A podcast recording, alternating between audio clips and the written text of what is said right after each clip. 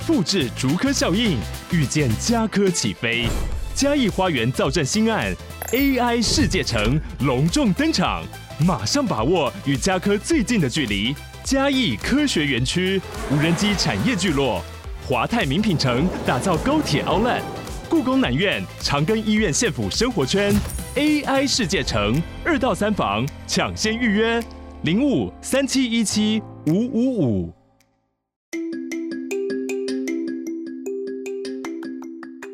家早安，欢迎收听通勤十分钟 On the way to work。每天早上跟着我们一起掌握最新的国际商业新闻，了解各个产业衍生出来的商业趋势。我们相信每天只要花一些时间，一起进步一点点，长期下来就能够看见巨大的成长。我是 Esther，哟，我是 Tony，让我们一起在通勤的路上前往世界。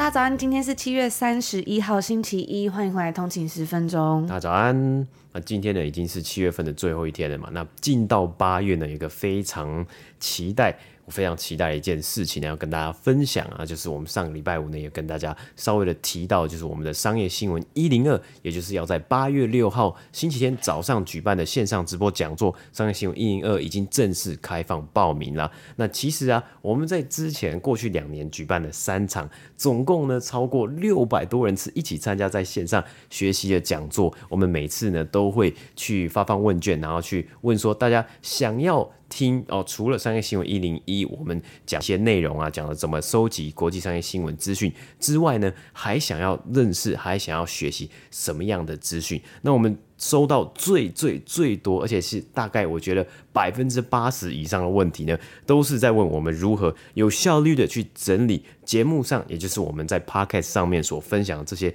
商业新闻嘛。我们是用什么样的逻辑、什么样的概念呢，或是什么样的脉络，以及我们。怎么在每一天只有二十四小时的时间之内做这么多的事情，读吸收这么多的资讯呢？然后来整理整理这些内容，在节目上跟大家分享啊。所以在商业新闻一零二，我们就承接了商业新闻一零一，跟大家分享说如何收集、如何看入门一些商业国际商业新闻的资讯的来源之外呢，我们要跟大家分享的就是，诶，你的这个效率，我们是如何高效的去产出这些内容，以及呢，我们去统整，怎么统整我们在。各大媒体上面、各大平台或是各大网站，还有 App 上面呢，看到的商业新闻，然后统整成为我们自己节目上面要跟大家分享的这些资讯啊。所以呢，如果你会对于如何统整资讯啊，还有提升工作效率，以及呢如何选择好的商业新闻这些议题有兴趣的通勤族呢，大家要记得赶快去报名哦。嗯，那我们在讲座里面也会不藏私的跟大家分享要怎么样规划一整天的这个 schedule。那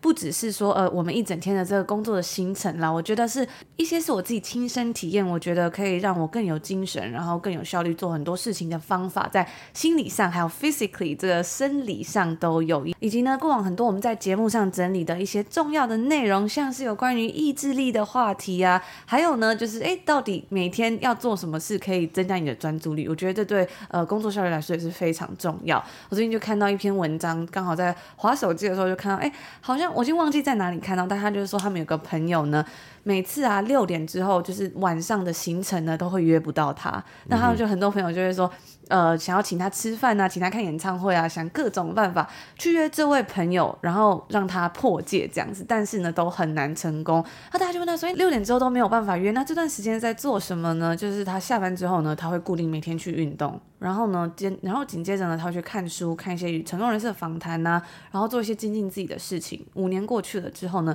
这个人他成为了呃创业自己的公司的一个 CEO，然后这时候就有人问他说，哎，那你这样做你都不会累吗？他说，哦，其实也不是每天真的都这样子，但是呢，我可能呃一个礼拜会休息个一两天，但其他时间会好好自律跟坚持。那长期下来这样得到的进步跟成长，就是非常的可观的。我自己也常常觉得呢，在出社会之后要怎么学习好好的去自律，然后获得更多的自由呢？其实也是一门课题啊。有时候都觉得说，呃，要获得自由之前呢，其实要经历。一段可能不是非常自由的时间。那我觉得也非常的感动，因为其实我们每一次的这个讲座都是办在礼拜天的早上嘛，但是我都还是有看到很多通行族就是早起啊，可能买了喜欢的早餐，或是那天早上呢排除万难来跟我们一起参加这场讲座，甚至是有的没有办法来参加讲座的通行族还会买然后来看回放这样子。所以我觉得可以跟一群人一起有这样的能量，然后好好的持续进步呢，真的是一件非常感动的事情，然后也觉得自己更加的有动力，所以非常期待在八月六号的早上看到大家哟。嗯，那要提醒一下我们的早鸟啊，就早鸟优惠的话呢，是到这个礼拜四而已啊，所以大家如果有兴趣的话呢，务必要赶快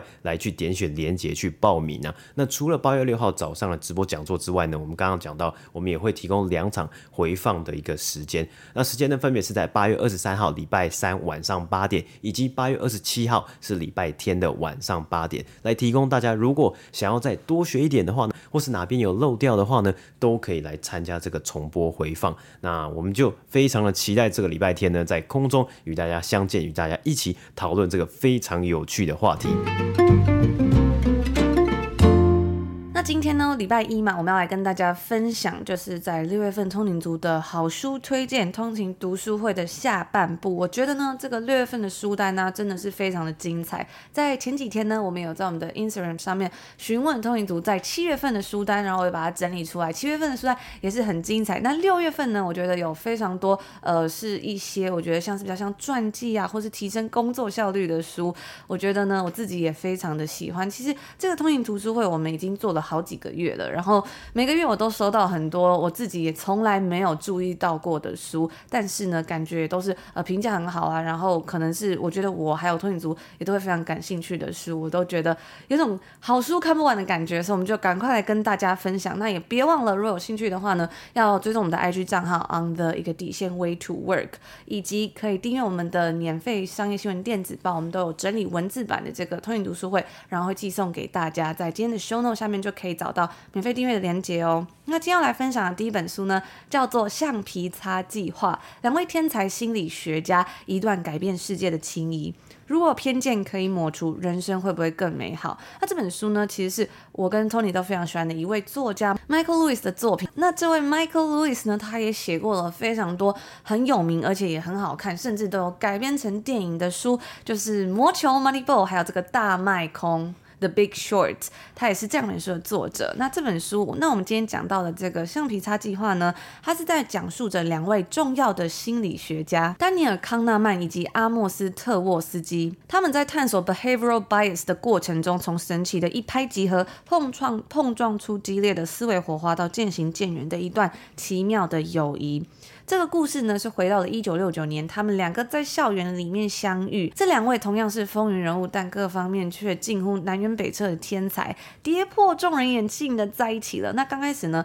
他们的关系是若即若离，到后来形影相随，然后呢，一起联手解开了一个又一个人类心智之谜，挑战人们判断与决策的理性模式。他们的研究成果啊，不仅赢得了一座诺贝尔经济学奖，更为经济、医学、政治、社会带来了深远的影响，还有。改革，包括对行为心理学派的影响、大数据研究的崛起、实证医学研究的暴增、政府施政品质的提升，以及呢，触动到了这个作者 Michael Lewis 写这本书的念头。那我觉得呢，Michael Lewis 一直都非常会写各类这种商业经济故事，甚至是也比较像传，甚至有点像传记的这种书，每一本呢都非常的精彩。而且他写的这些议题啊，其实我觉得也都不是非常的简单，也都是蛮深入，然后蛮硬的东西，所以可以透过。过故事的方式去了解到这些知识呢，我觉得也是一个很棒的方式。所以就是有一种边看着故事的同时呢，也可以学到很多不同的东西那种感觉。那这本书的其中一位主角丹尼尔康纳曼呢，他正是一本非常有名的书，也就是《快思慢想》，我相信应该蛮多人都读过这本书的作者。那他也是二零零二年诺贝尔经济学奖的得奖者。那接下来我分享这本书呢，我自己也是非常非常非常的感兴趣，叫做《人生给的答案》。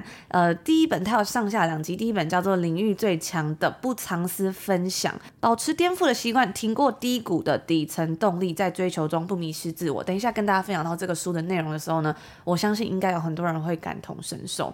那我那时候看到通勤族分享这本书的时候，我就去查了一下，发现这本书的作者竟然就是我平常还蛮爱听一个 podcast 叫做 The Tim Ferriss Show 的主持人，就是这位费里斯 Tim Ferris，。他在四十岁生日的时候呢，碰到了一个关卡。他是一位精通五国语言。在二十一岁年纪轻轻就创业成功，然后也是畅销书的一个作者。他的书呢翻译成了三十五种语言，而且呢他还主持着全球最红的播客节目之一。另外啊，他也是金氏纪录的保持人。那在听到这边呢，大家应该会觉得他一定就是一个呃顺风顺水啊，然后非常非常成功的人，应该没有什么烦恼，做什么事应该都很成功，然后心理素质非常强的人嘛。在四十岁之前呢，费里斯被形容他活得比贾布斯还精彩。但是面临到四十岁的时候，他却觉得自己突然失去了目标，而为了突破瓶颈啊，他就决定说，他想要去得到呃一些厉害人物的一些建议，别人走过的轨迹，某瞬间的转念，被震撼的一句话，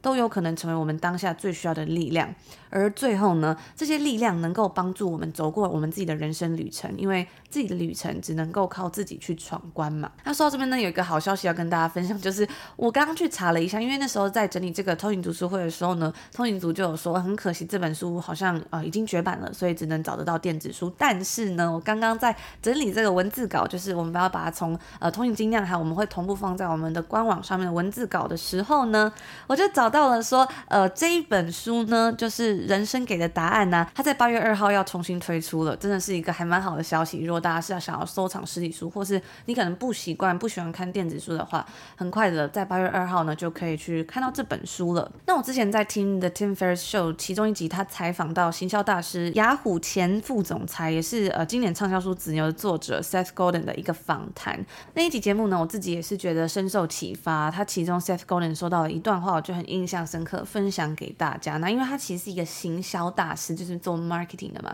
他有讲到说，工业化世界让人们变得更加自恋，这显示出行销人必须要想办法让你感到不舒服，这样你才会去购买更多的东西，让自己和自己的地位感觉更好嘛。嗯，我觉得举例就像是很多时候呢，我们会好像被灌输一个观念，是说你值得更好的，或者是说你要好好的。爱自己嘛，但是什么时候爱自己，好像变成了要去买东西给自己，或者是嗯，用这些商品就叫做你值得更好。或许你本来就已经很好了。那他就说，行销人呢，去逼迫人们在购买中找到生生存的意义，而这样子的现象在社群媒体之中找到。这些问题的重点是在于说，其实这样子的满足啊，是无法规模化的。当你买了一屋子的物品的时候，你会发现买更多的东西都没有办法帮助你找到人生的意义。因为其实如果你透过买东西真的能够找到人生意义的话呢，那其实好像也没有关系嘛，就是努力的赚钱，然后努力的去让自己开心。但是后来发现，诶，其实这样的满足感它可能不长久。Seth Godin 就说啊，我感觉我们的社会正处于一个阶段，就是。人们开始觉醒，然后说：“哦，谢谢你，但我不想要再买更多的东西了。”我们要做的是去找到那些自己真正在乎的事情。那他后面呢也有分享到，呃，我们会自愿去花时间关心，却不是为了赚钱的事情啊。还有要怎么样去找到生命中能够带给你正面价值的东西，我觉得也蛮有启发的，分享给大家。那那集节目呢，可以在各大的平台的 Podcast 平台啊，或者是 YouTube 上面都可以看，都可以听到。大家就打 The Tim Ferriss Show，然后。呃，再加上 Seth Godin 应该就可以找到了。那刚刚讲到 Tim Ferriss 啊，他真的是一位畅销书的作者或是作家。这样，其中一本书呢，可能大家应该也有听过的书呢，叫做《一周工作四小时》。这本书呢，应该也是非常非常的红啊。那我之前呢，也有看过另外一本书呢，是我一直都非常想要看的一个工具书啊，它叫做《Tools of Titans》人生胜利圣经啊。那它这个人生胜利圣经呢，就算是一个工具书，因为它里面呢，就整合了有一。百位，他是说世界强者了，我觉得可能就是我们呃。普普遍来说，这世界上我们所定义的成功人士啊，或是他可能有达到某种成就的这些人士呢，嗯、去学习他们的可能人生的智慧啊，还有呢，他们如何去让自己的呃，可能让自己的角色呃地位吗？或者是说他让自己的状态呢变到成为一个哎，大家所谓的成功人士的这样子的一个状态，他是怎么样攀上去的，或是他是怎么样成长，或是说达到这个巅峰的？那其实呢，我稍微看了一下，其实我。之前去这个成品的时候，我有翻到这本书，嗯、我稍微看一下，其实很多呢，很多的人士啊，其实他们都是讲到说，哎，你要注重健康，比如说你要运动，你要冥想。其实这跟我们在节目上分享看到非常多其他的书呢，也都有讲到类似的呃概念以及类似类似的内容啊。但这本书特色的地方就是在它是去截取。一百位不同的人，他们所呃自己的一些可能他的方针，或者他自己独特的计划，那你就可以哎，有时候呢，你就翻一下不同类别的呃领领袖啊，或是不同类别的人士，他们是怎么样去用他自己的计划呢，去达到。这些目标的，所以我觉得这蛮好玩的。这本书呢，应该也会是呃很多通勤族呢会有兴趣的，就在这里跟大家分享一下。嗯，而且我觉得有时候从书中可以看到这些成功人士的故事啊，或许也会让大家在经历某些时刻的时候，觉得自己没有这么的孤独的那种感觉吧。因为毕竟很多人生的旅程，我们只能自己走过。但是呢，如果你知道有人在跟你经历着一样的事情啊，那他可能后来他走过了，或者是他怎么样去帮助自己更好的走过了，我相信呢。应应该也会对我们的人生都是很有帮助的，所以我觉得这也是一种知识就是力量的感觉吧。也非常感谢通勤族分享了这本书给我们哦。那接下来这本书呢，叫做《谁偷走了你的专注力？分心世代的十二个课题，如何停止瞎忙，重拾心流、效率与创意》。那通勤族就分享呢，他是说本书的内容啊，对现代人是颇具启发的。或许以下的情境是你的生活形态，习惯在社交网站流连忘返，等回神的时候已经过了好几个钟头，生活离不开手机，随时随地想要看看有没有新的讯息或者是通知，容易被各种讯息打断工作，总是在处理紧急的事项。虽然看了很多资讯，做了很多事，却仍然感觉焦虑跟空虚。学习各种时间管理术，却依然在一连串讯息里精疲力尽。那我自己在整理这个这本书的关于这本书的资料的时候，我看到呃如何停止瞎忙这边呢，我忍不住就笑了出来。之前我们有一集节目的最后有刚好聊到说，每天下班晚上在家大家都在做什么。我自己觉得呢，我们也很容易会觉得好像什么都没做就浪费掉了，然后要怎么保护好自己的专注力？或许真的对现代人来说是非常重要，但同时也真的非常非常困难的一件事情。我之前就有看到通勤族说呢，今年下半年他的目标是希望自己能够养成在起床跟睡觉前三十分钟都不要用手机。我觉得这是一个非常棒的练习方式，所以分享给大家。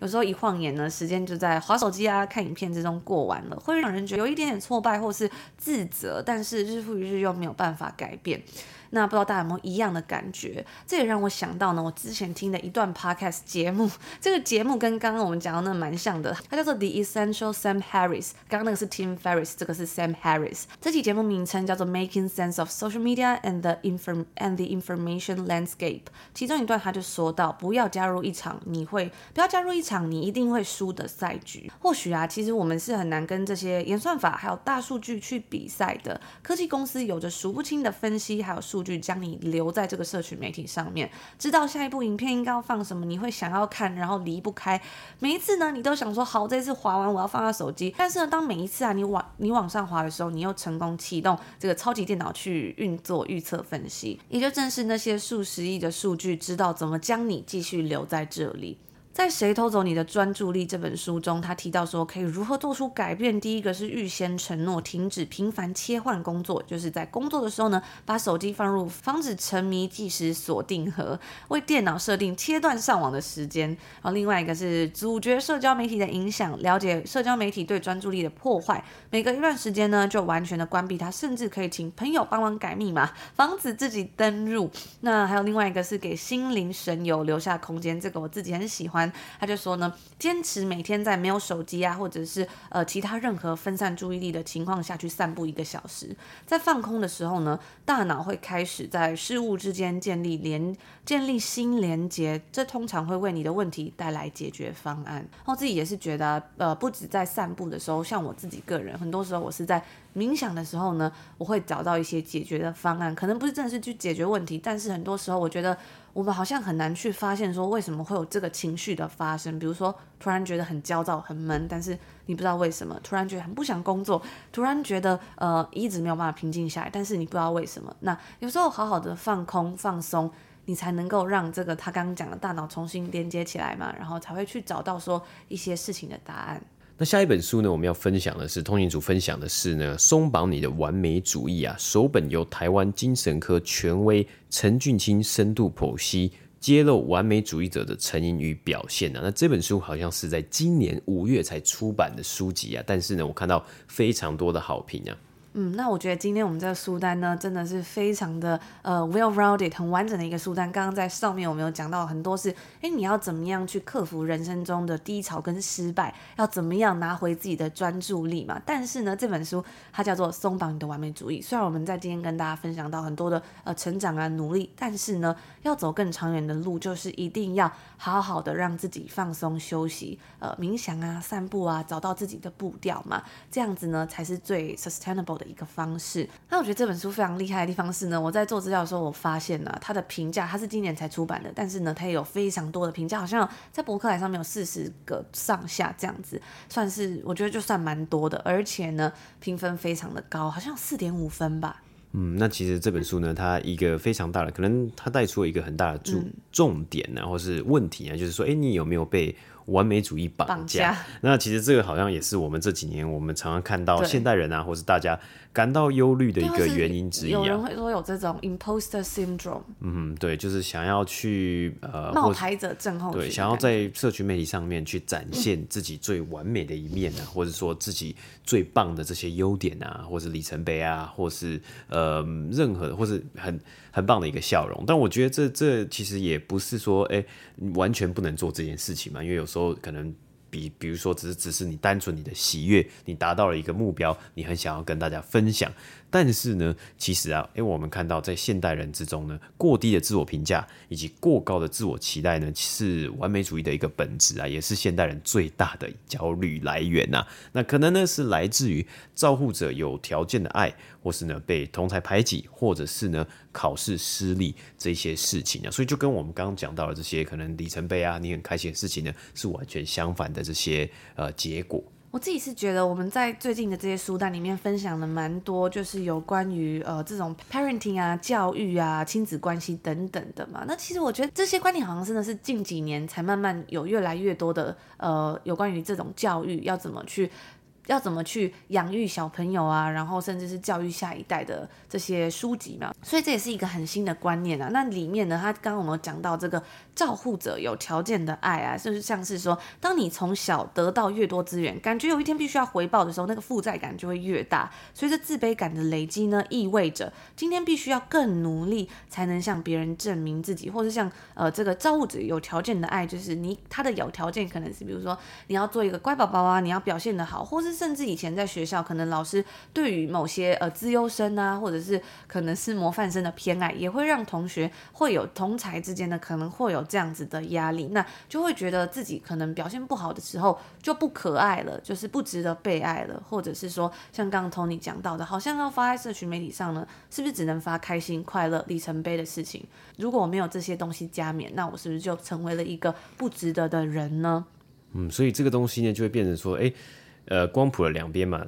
一边呢在左边或者在某一边呢，它可能是你你是得到最棒的，你可考试第一名，考试最，然后或是你达到你的里程碑。但是呢，光谱另外一边呢，可能就是，哎，你没有办法达到这样子的一个这个成绩，或是你没有达办法达到你预期的这样子的一个目标呢？或许在这里呢，可能就讲到，哎，如果完美主义又进来呢，就会陷入一个循环，不断不断的为了要达到某种成绩。或者是呢，可能我们在社区媒体上看看到，为了要达到这些成绩，然后才能去发文，这样子的一个动力呢，其实感觉好像对某些人来说呢，慢慢的变成一个枷锁，或者对于现在人来说。嗯，那我觉得其实最重要是要回归到自己本身呐、啊。其实这些成长啊、进步，或者是说呃，希望自己表现得很好，希望自己努力啊、自我精进，其实这些都是很棒的事情。但是这些东西的重点，其实要回归到自己，是你自己想做这些事，而且你出发的原因呢，是为了你自己，你想要去变得更好，你想要学习的更多，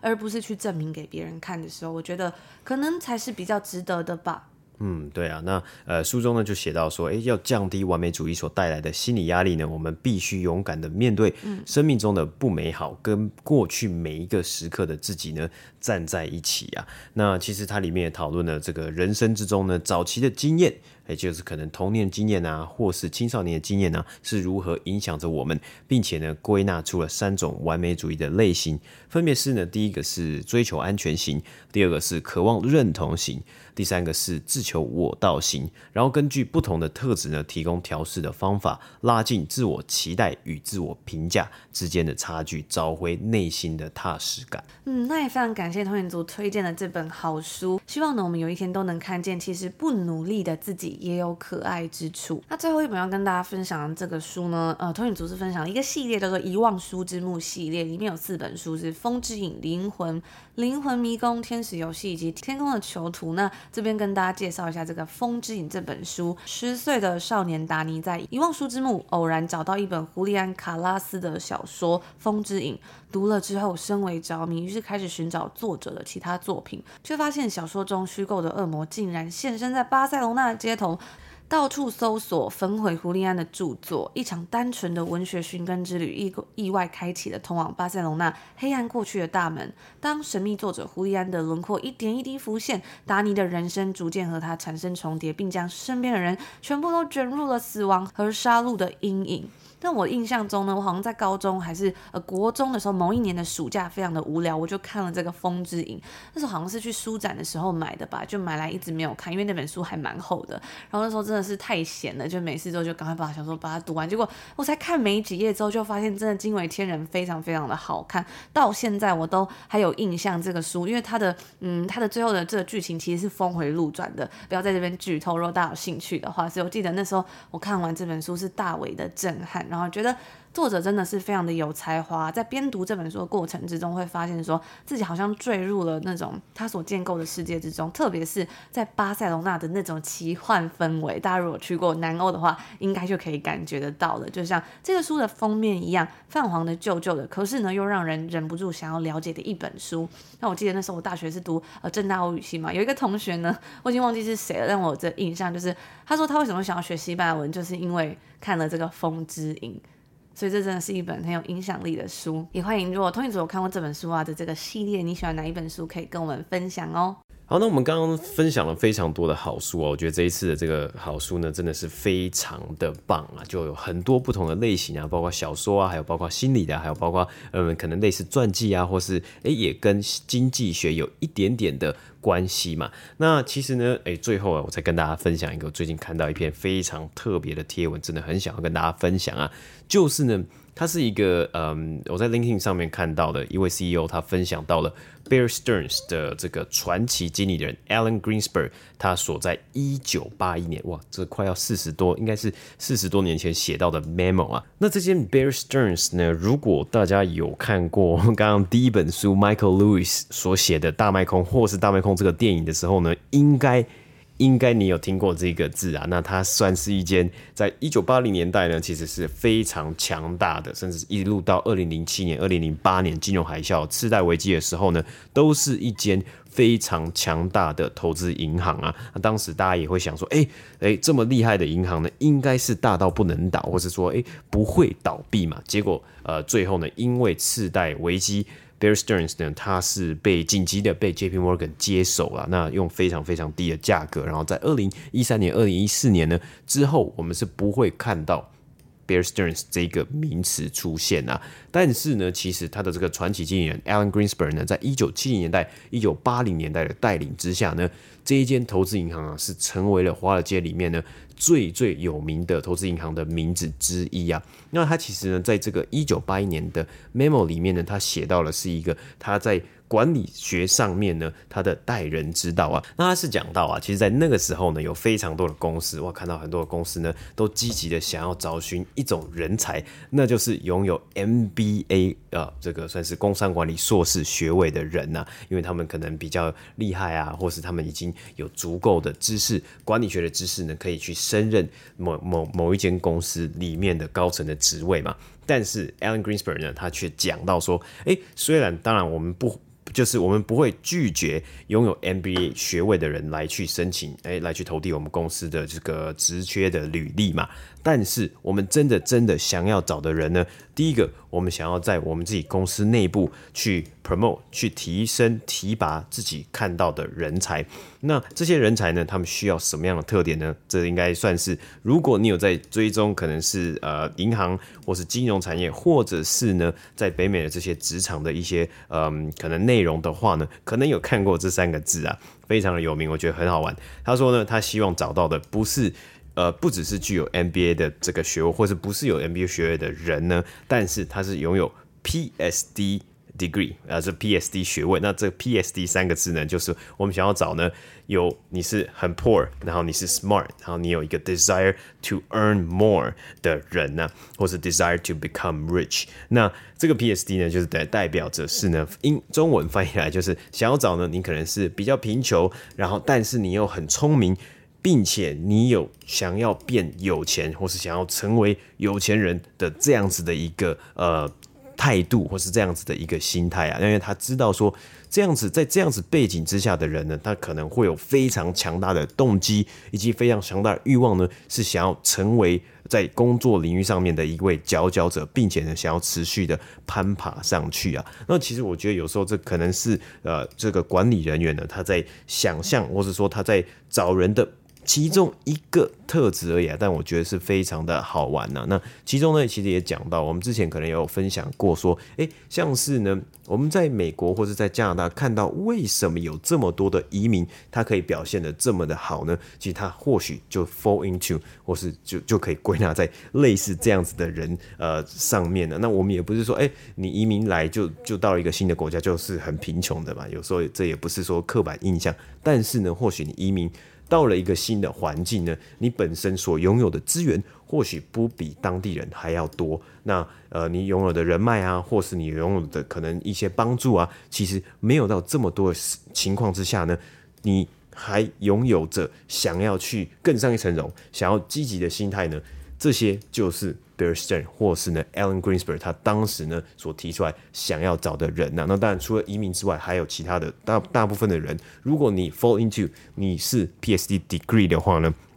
当然他也是也是他希望想要去提拔的人才。所以其实在这里看到，也知道说，诶，在职场上面呢，你的工作啊，或许对于某些公司来说，对于某些主管来说呢，最重要的真的是态度。你想要去成为，你想要渴望呢成功的这些人呐、啊，但是呢，其实。第二个呢是，如果你想要，哎，你你有的态度，你又有想要拥有与 MBA 类似的学习品质与内容的话呢，要从哪边找起啊？其实我们在这里也不是说，哎，MBA 完全的不好嘛。那有没有一些其他的呃替代方案呢？那这里呢，我们就提到，我们在上个月呢正式开始与哈佛商业评论，也就是 Harvard Business Review 这个繁体中文版合作呢。其实他们自己呀、啊。诶，也曾经有提到说，他们自己的文章呢，也有讲到，在讲这个 HBR 的历史的时候，就讲到说，诶，哈佛商业评论呢，它可能。可以称之为平民的 MBA，也就是平民的工商管理硕士啊。那那一篇讲到这个历史的一个文章的原文呢、它其实是叫做 Poor Man's MBA 啊，它提供了这样子的一个服务啊。那因为呢，哈佛商业评论呢是源自于哈佛大学的商学院嘛，它创立于一九二二年呢、啊，它是呢商业领域之中最优秀的出版物之一呀、啊。那其实，在当时呢，这个时任的哈佛商学院的院长和他的同仁呢，他创办这本杂志的一个背景是因为。当时的美国经济啊，在经历了一次世界大战之后呢，一九二二年出现反弹，随着商业活动迅速的发展，对于这个商学院的知识需求其实已经远远超过当时可能商学院只有几百名学生的招生名额，有更多人更想要了解商业的这些相关的知识，而且他们更需要，因为随着有更多新型态的一些商业模式出现呢，更需要去讨论，更需要去了解啊。所以呢，其实这对于说任何的人来说，想要在职场上更进一步，或想要了解商业知识，想要了解市场策略，还有创新，还有领导力以及个人职场成长这些